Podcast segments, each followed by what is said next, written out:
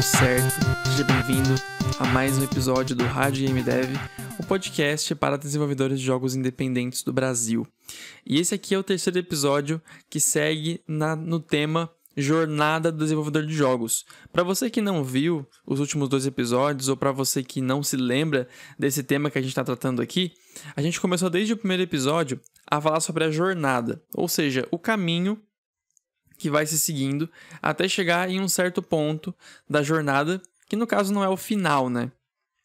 Porque o final da jornada é quando você para de trabalhar com jogos ou quando você, ultimamente, né, morre. Que é uma pena falar disso, não vamos falar sobre isso não. Então, a gente não vai chegar da jornada do começo até o fim. Esse episódio aqui, que vai ser o último episódio sobre esse tema, vai falar sobre aonde eu tô agora o que, que, exatamente é esse momento, que é um momento em que eu estou publicando meus jogos na Steam, o que, que acontece nesse momento, o que, que eu faço, como é que eu trabalho, como é que eu publico os meus jogos. Quero falar sobre esse assunto. E aí a gente vai encerrar o assunto jornada do desenvolvedor de jogos. O que aconteceu o seguinte, né? Aconteceu que no primeiro episódio eu falei sobre o início, que é quando você começa a ter um interesse por criar jogos e vai definir o que, que você vai estudar. No segundo episódio, eu falei sobre o momento que você estuda para criar jogos, como é que você faz para evoluir estudando mesmo, como se você estivesse numa faculdade em que você está aprendendo, você não está ainda criando jogos de forma profissional, trabalhando com isso. Você está numa faculdade e você está só aprendendo. Esse foi o segundo episódio. E agora o terceiro é o, é o momento em que você vai virar profissional trabalhando de forma independente, sozinho, essencialmente sozinho, talvez não sozinho, publicando seus jogos na Steam ou aonde você quer publicar. No caso, eu vou falar mais sobre a Steam porque é aonde eu estou publicando os meus jogos, tá bom? Então vamos lá. É, a primeira coisa importante de se tratar nesse assunto é como é que você passa da faculdade para o mercado de trabalho, né? Porque no segundo episódio falamos sobre estudar. Então você está na faculdade estudando sobre criação de jogos, né? A faculdade entre aspas, porque não é necessariamente a faculdade. Você, você pode estar estudando em casa, né? Eu coloquei faculdade entre aspas porque você não necessariamente tem que ter a faculdade para estudar como criar jogos. Você pode estudar isso em casa mesmo. Então você está estudando como é que você faz para definir que agora chegou o momento de começar realmente a trabalhar com isso.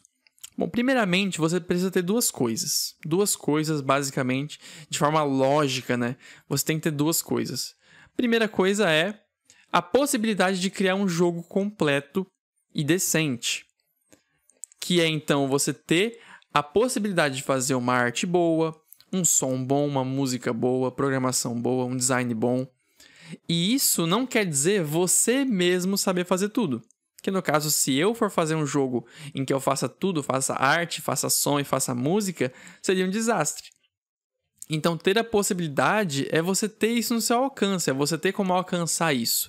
Que pode ser, então, você não necessariamente ter como fazer a arte, a música, só que você tem pessoas que fazem isso para você ou com você. No caso, alguém que trabalha de forma freelancer ou alguém que trabalha em, com você como um parceiro. Vamos diferenciar então esses dois, o parceiro e o freelancer. O parceiro, ele é um cara que trabalha com você, um cara ou uma mulher também, que trabalha com você e desenvolve o jogo junto com você. Então você não está pagando essa pessoa, vocês estão juntos desenvolvendo o jogo, é, sem um receber, um pagar o outro. Só que quando lançar o jogo comercialmente, vocês vão se organizar de uma forma em que haja uma comissão para os dois. Então vocês podem dividir, por exemplo, 70% para um, 30% para outro, ou quem sabe 50-50, dependendo de como vocês acordarem, de como for o acordo de vocês, de acordo com o quanto cada um trabalhou no jogo.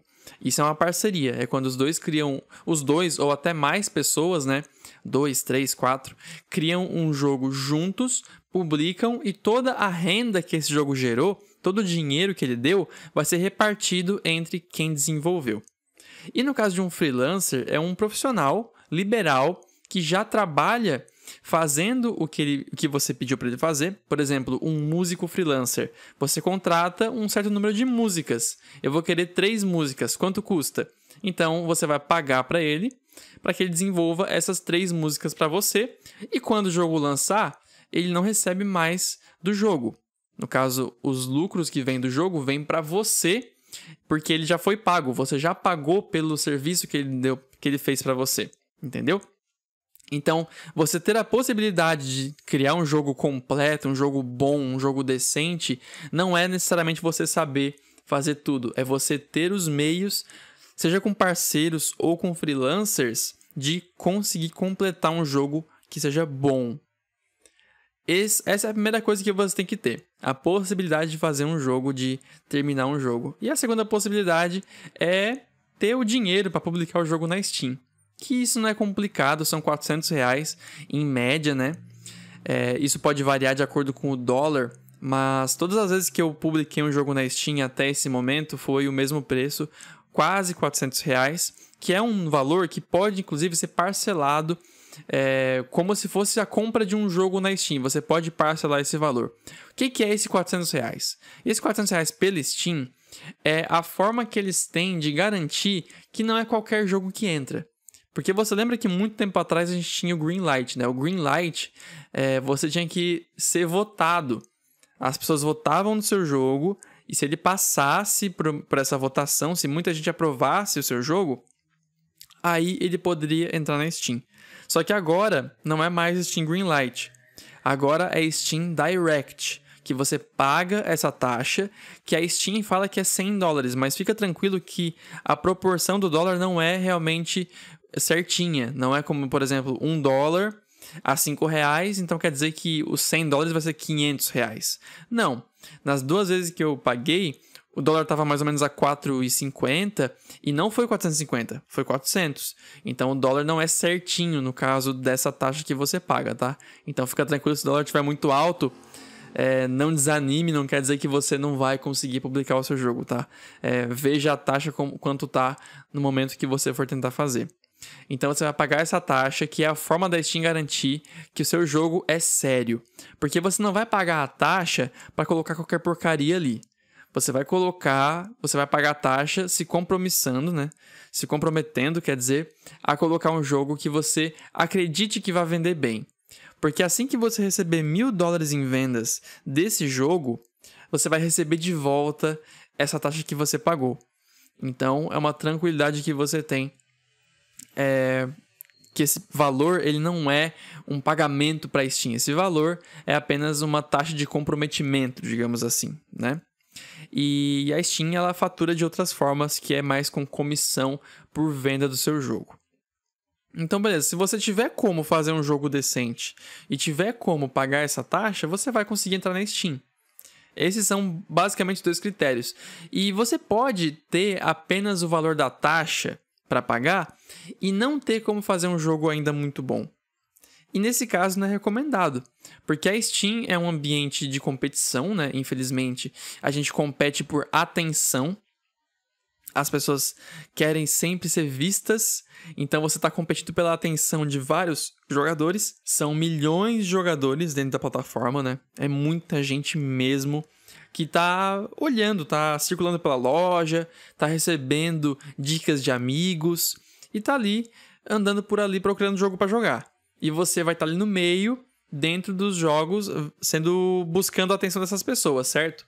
Só que se você colocar ali um jogo que não tem uma preocupação com o visual, uma preocupação em ser atraente, uma preocupação em ser divertido, para que as pessoas joguem e possam recomendar o jogo para seus amigos também, você não vai ter muitas chances na Steam, porque já é um ambiente muito competitivo em que os jogos independentes que são grandes, como por exemplo Hollow Knight, Guacamole, Spelunk, jogos independentes que são grandes e famosos, estão é, competindo com jogos AAA como GTA V, Monster Hunter, Resident Evil, esses jogos feitos por empresas enormes, né?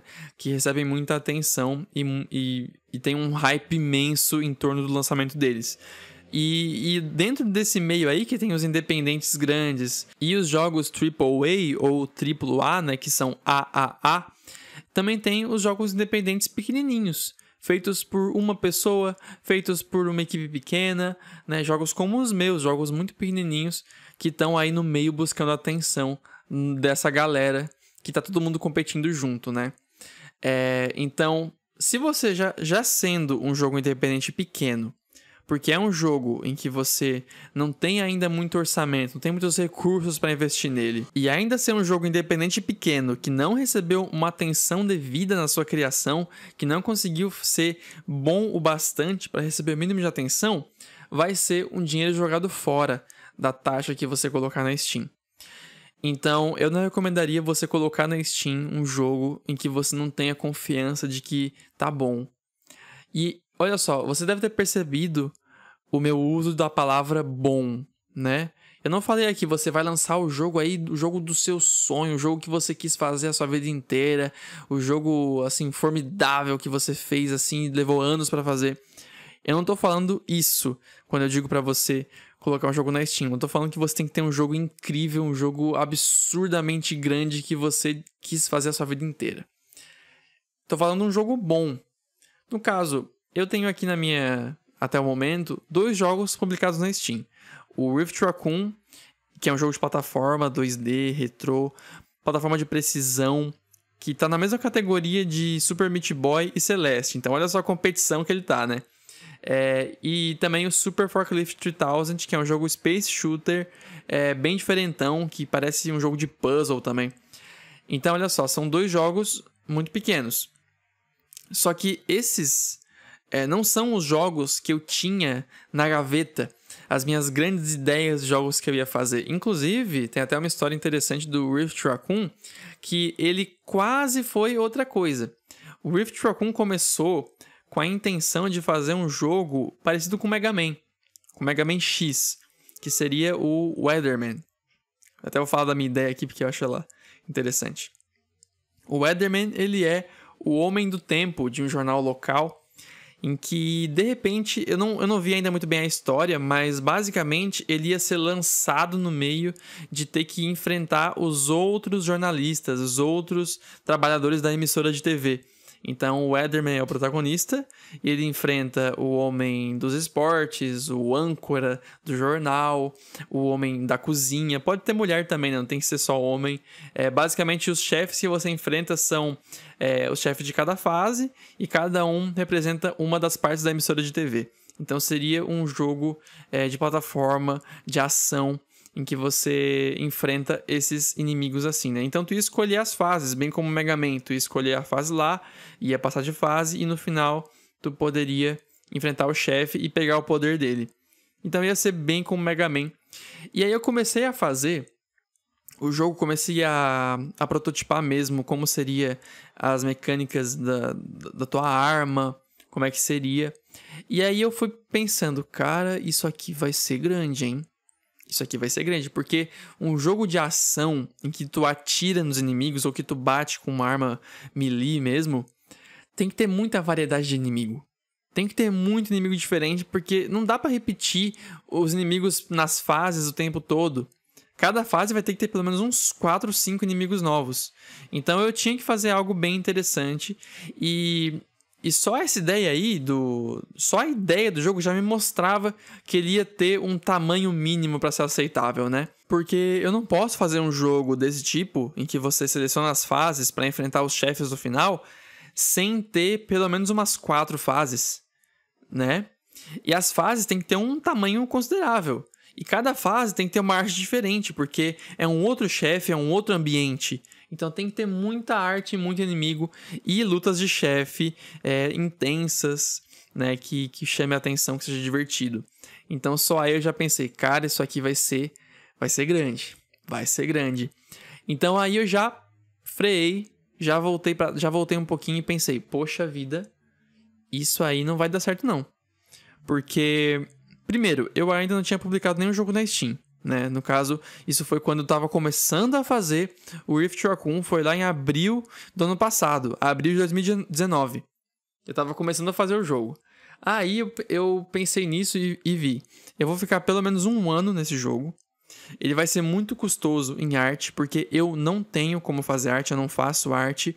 Eu não tô afim, eu não tô. É, na minha mente, eu preferiria fazer um jogo com freelancers do que com parceiro. Eu tinha estipulado essa estratégia por conta própria, assim, sem, sem re, eh, refletindo bastante sobre o caso. Eu preferi fazer com freelancers em vez de parceiros, no caso que ganhassem comissão, né? É, então, eu sabia que ia ter que ter muita arte, então quanto é que ia custar as artes desse jogo, né? Cada fase, um cenário diferente. Eu sabia que ia ser bem custoso e o Rift Raccoon já foi custoso, então esse jogo agora eu vejo que ele ia ser muito mais. Ia ser muita coisa mesmo. Então, é, eu sabia que ia gastar bastante tempo e dinheiro. Aí eu pensei, nesse momento, eu não tenho recursos para isso. Nesse momento, eu tenho recursos para fazer um jogo assim. Aí eu fui lá e fiz o Rift Raccoon. Então, eu pude é, refletir sobre o caso e fazer um jogo que não era o meu jogo planejado. Eu acabei planejando um jogo novo ali. Eu não tinha o Rift Raccoon na minha cabeça anteriormente. Eu planejei ali naquele momento com base nos recursos que eu tinha. Então, quando você for criar um jogo para Steam, a minha ideia, o que eu percebo, é que você tem que fazer um jogo que você consiga fazer de forma sem estresse e sem sofrer.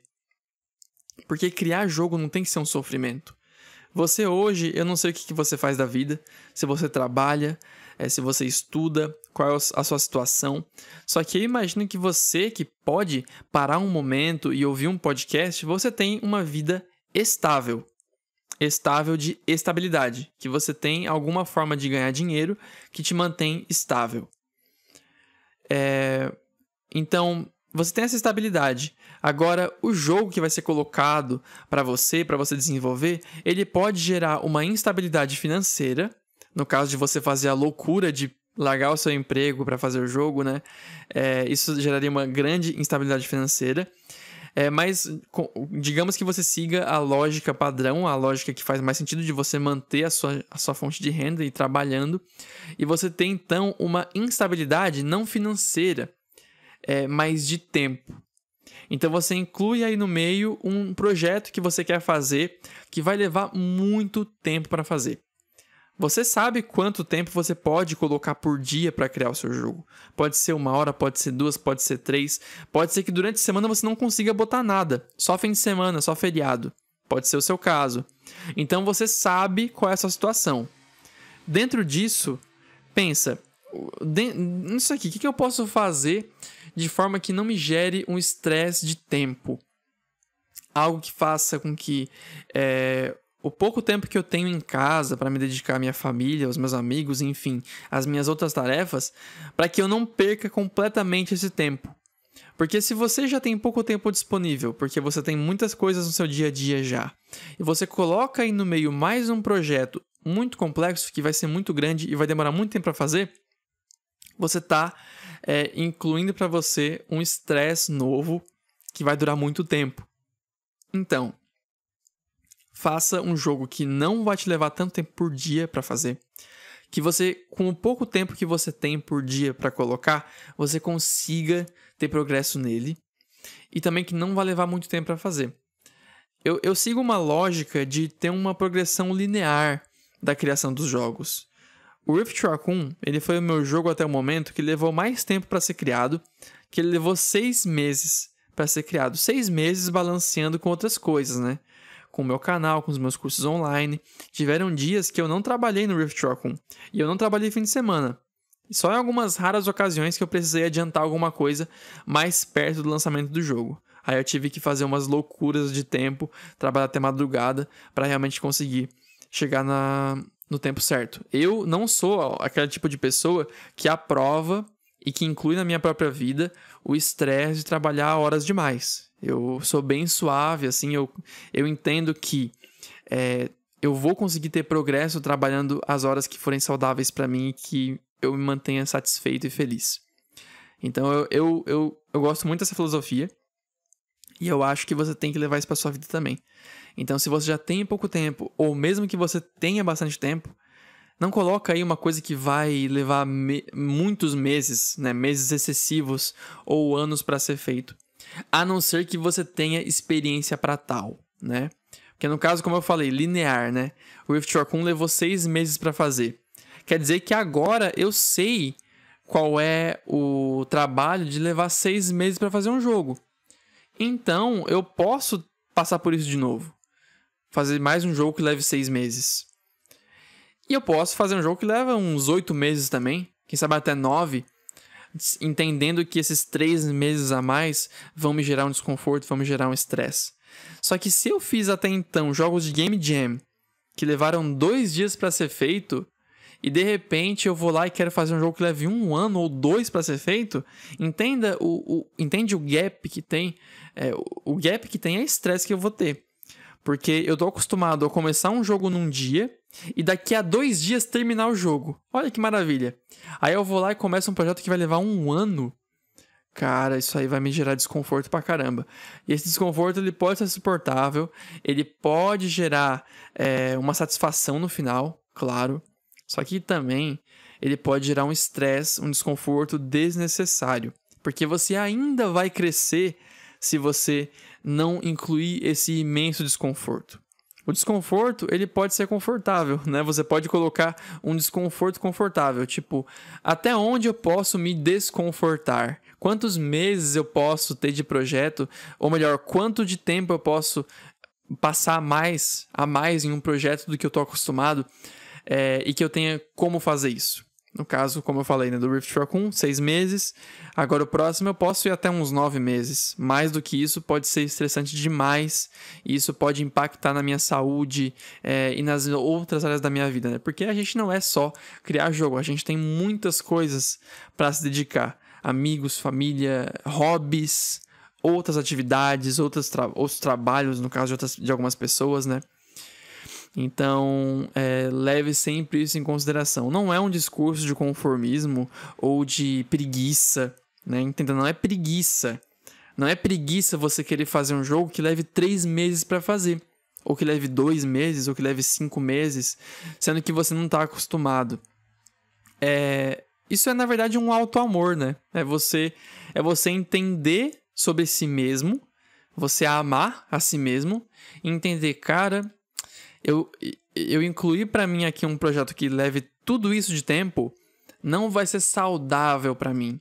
Eu sei que lá no meio do caminho é, eu vou me sentir desconfortável, eu vou começar a ficar mais estressado e eu gosto muito de mim mesmo para me fazer passar por isso, né?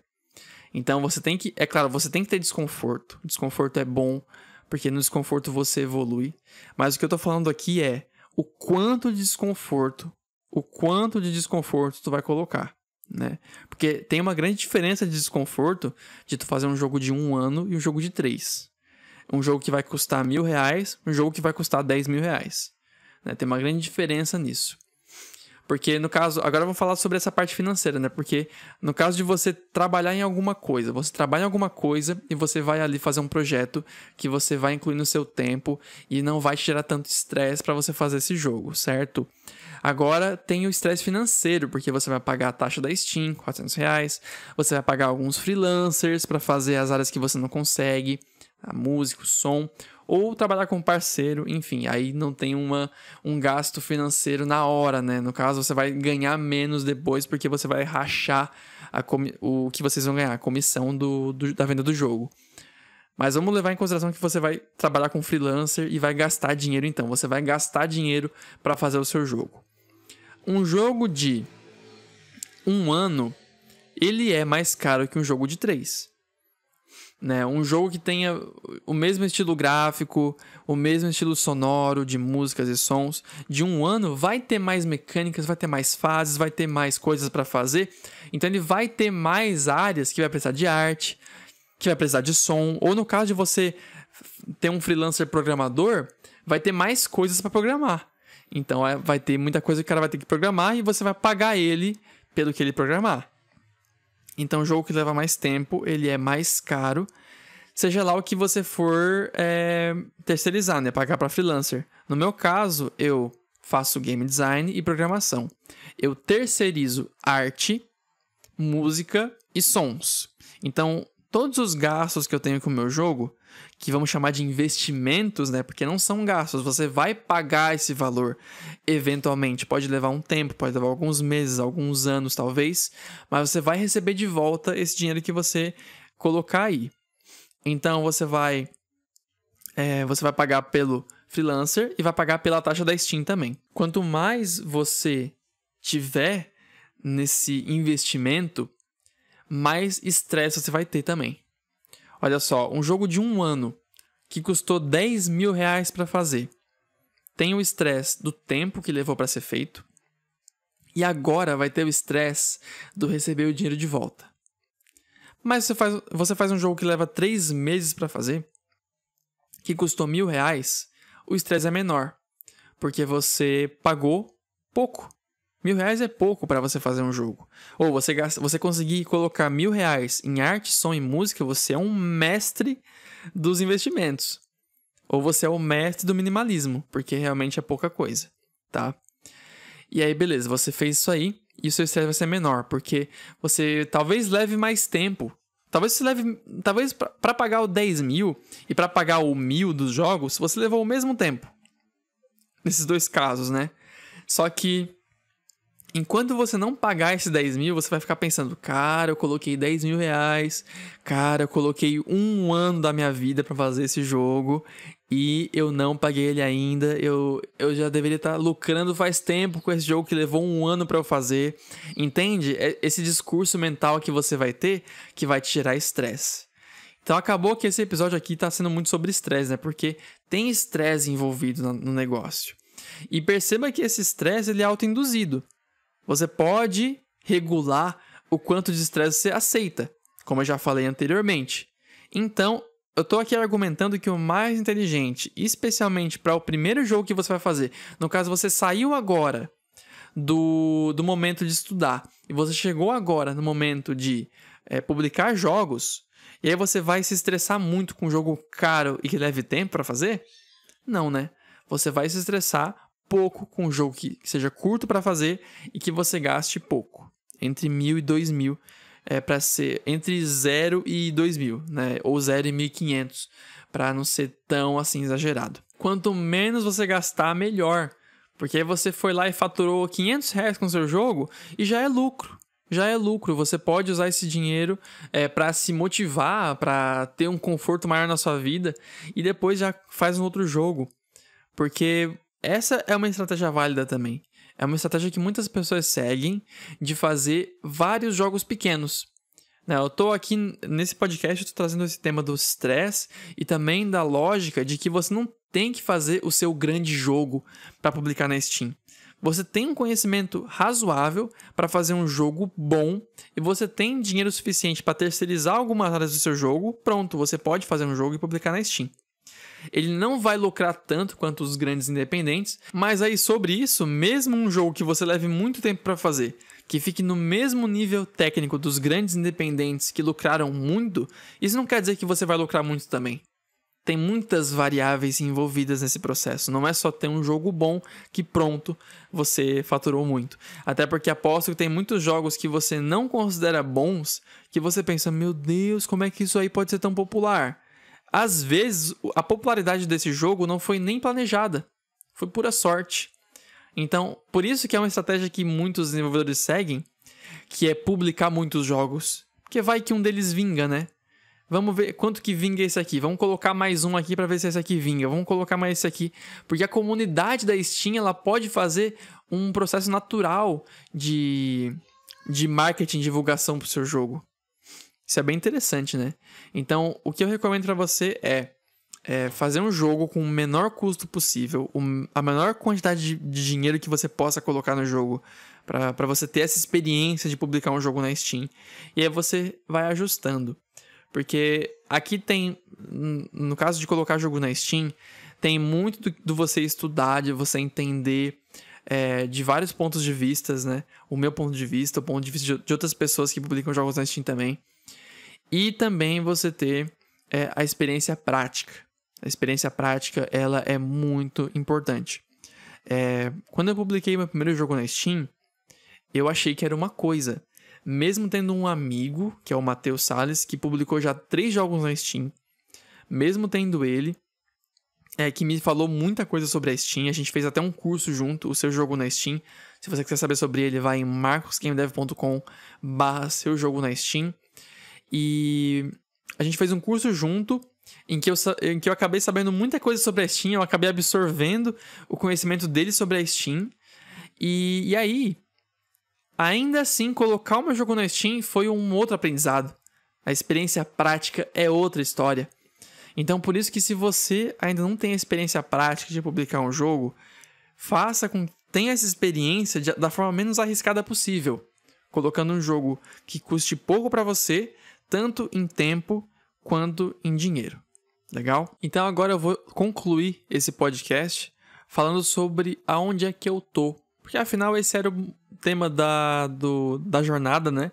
Que é falar da onde começou até esse momento onde eu tô. Lógico, não só para falar da minha história, mas para dar dicas sobre o processo, sobre o momento onde eu tô e o que, que eu tô fazendo, né? E sobre todo o processo, toda a jornada também. Nesse momento, eu tenho dois jogos na Steam. Esses dois jogos, eles não são suficiente para me gerar uma renda mensal, que é um salário que eu quero ter. Não é o suficiente. Ou seja, se eu não trabalhasse também com cursos online, né, como professor de desenvolvimento de jogos, com os meus cursos online, eu não teria renda suficiente para me bancar todo mês e para ter uma vida confortável. Ou seja, os dois jogos atualmente não são o suficiente para isso. Eles geram renda todo mês, ok? Todo mês eu saco um valor da Steam com esses dois jogos. E a minha intenção, então, não é parar com os cursos online, né? Talvez eu falar sobre esse assunto faça entender que eu tenho os cursos online como uma renda secundária, como se meu objetivo seja os jogos na Steam, né?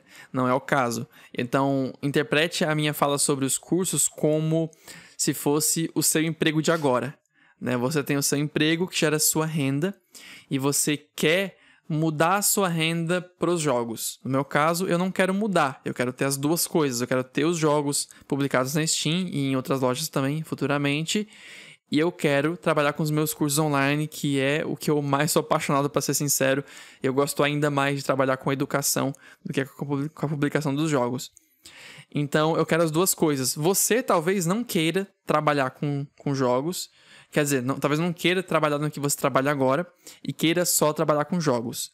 Então, no caso, eu, né, com os meus dois jogos, eu não tenho ainda bastante em que eu consideraria trocar de emprego, né? Tipo assim, ah, publiquei os dois jogos aqui, tá, tá rendendo muito bem e eu vou parar de trabalhar no que eu tô trabalhando agora para trabalhar só com isso.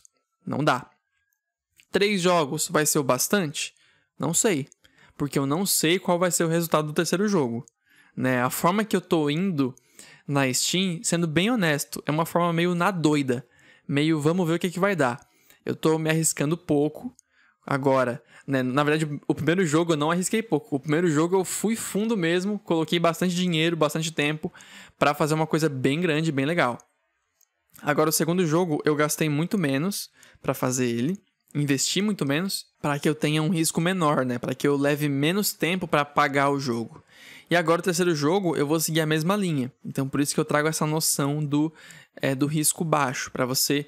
É, como você ainda vai ver no que vai dar, porque você não tem ainda noções grandes de marketing. Eu, particularmente, também não tenho é, noções muito de marketing da Steam. O é, que, que eu posso fazer ativamente para que eu tenha certeza de quanto que eu vou vender na Steam, eu não tenho essas noções ainda, então eu estou colocando jogos de forma pouco arriscada. Talvez no futuro, tendo mais dados, vendo como foi os vários jogos que eu publiquei, eu chegue num, numa, numa forma, numa fórmula mesmo, né? O que eu acho difícil ter também uma fórmula que você vai colocar o jogo, seguir essa fórmula e aí vai render tanto em tanto tempo. É muito improvável, improvável, isso porque envolve pessoas, envolve vendas, né? envolve comunidade de jogadores. Eles vão verificar o seu jogo, vão ver se vão gostar, vão comprar, vão indicar para amigo. Então é uma coisa que pode acontecer muito bem ou muito mal. Só que a chance de você colocar um jogo na Steam e não vender nada é minúscula, tá? Então, mas mesmo assim coloca com risco baixo, porque se você colocar com risco muito alto, como eu já falei anteriormente, as suas chances de se frustrar são maiores. Então, colocando um terceiro jogo, eu vou já ter o suficiente para, é, digamos assim, largar o meu emprego, né? Eu teria o suficiente para largar meu emprego? Não sei. E também, mesmo assim, eu não pararia. Esse é o ponto, né? Porque vamos supor que você hoje ganhe 3 mil reais por mês no seu trabalho. 3 mil. E você publica uma quantia de jogos que te gera 3 mil por mês. Não importa se for 5 jogos, se for 10, se for 15, não sei quantos foram, mas agora você conseguiu nos seus jogos da Steam a mesma renda mensal que você consegue no seu trabalho e você se sentiu confortável então para largar o trabalho. Na verdade, mesmo que você gere menos dinheiro, vamos supor que você ganha 3 mil no emprego, só que a Steam passa a te gerar por mês 1.500. Aí você pensa, ah, eu posso viver com 1.500 e trabalhar no que eu mais gosto. Eu posso viver com 1.500, posso viver com menos dinheiro, só que ainda assim trabalhar no que eu mais gosto, porque isso é mais importante para mim. Eu considero muito mais importante a profissão que você faz do que o que você ganha. Eu não viveria ganhando muito, muito, muito, muito num trabalho que eu não gosto. É assim que eu vejo, pelo menos. Então, é, você não tem que ganhar exatamente o que você ganha no trabalho, basicamente isso, né? Só que é, pode levar um tempo e o ponto é, mesmo que você chegue no valor que você ganha exatamente no seu trabalho, 3 mil, né? Supondo que seja 3 mil, você não vai parar. Você vai continuar fazendo jogos. Você não vai parar de fazer jogos, né? Então isso que é legal, é uma coisa que vai sempre aumentar. E os jogos vendem ao longo de anos, anos, anos, anos, porque eles estão ali na Steam, na loja. As pessoas passam a conhecer o jogo é, pode levar muito tempo para conhecer o seu jogo. Alguns vão conhecer e comprar assim que lança. Outros vão levar alguns meses para conhecer. Outros vão levar alguns anos para conhecer o seu jogo. Isso que é legal, porque é uma coisa que vende para sempre.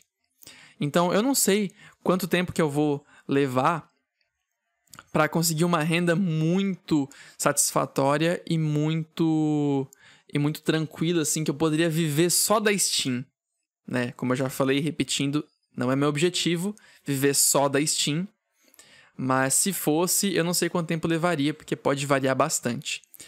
Mas, mesmo que eu chegue nesse momento, quer dizer, quando eu chegar nesse momento, porque vai chegar um momento em que a minha renda na Steam vai estar tá muito legal, é, eu não vou parar, entende? Então, isso não é uma coisa que você tem que se preocupar com é, quantos jogos tem que ter para faturar tanto, tanto, tanto, porque você não vai parar mesmo assim. Então, a minha, a minha meta agora é criar mais jogos. Esse ano quero criar pelo menos mais um jogo, mas eu acredito que eu consiga criar dois para publicar na Steam. E quando esses jogos começarem a me gerar uma renda muito boa, eu vou parar? É lógico que não. Eu vou continuar reinvestindo o dinheiro que eu ganho nos jogos para criar ainda mais jogos e encher a Steam de jogos meus. Porque a Steam tem milhões de usuários e cada usuário tem vários jogos, então eles podem sim ser vendidos para muitas pessoas e revendidos para pessoas que compraram já um jogo meu, podem comprar um segundo jogo, um terceiro jogo e assim vai. Então, cara, eu sou, eu sou muito otimista em relação à Steam e esses dois jogos que eu publiquei me ajudaram a reforçar esse otimismo que eu posso continuar publicando jogos e que eventualmente eu vou tirar muita coisa dali. E isso é o que eu tô fazendo agora em relação à publicação de jogos. Em relação ao que eu faço nos cursos online, como eu falei já né, no início desse, dessa série, desse tema, Jornada do Desenvolvedor de Jogos, eu não ia tratar da parte da educação, porque não é o que você busca. Eu imagino você quer trabalhar publicando jogos, né? Então, é isso que eu tenho para falar sobre esse assunto. E é isso que eu tô fazendo agora. Eu espero que esse último episódio da jornada tenha sido bom para você. É, eu vou continuar falando sobre várias coisas. Os meus jogos, eu vou entrar em detalhes sobre eles, sobre como foi criar eles, sobre como foi colocar na Steam, sobre como foi cada coisa, detalhes sobre eles, né? Porque esses três episódios foram mais gerais, meio que eu queria tratar vários temas dentro de um podcast e que foi até para três podcasts que tratam de vários assuntos dentro de um só, né? Então, sugira aí embaixo nos comentários, se você estiver no YouTube, né? É, temas para próximos episódios. E eu espero que você tenha gostado. E cara, vejo você no próximo episódio. Até mais!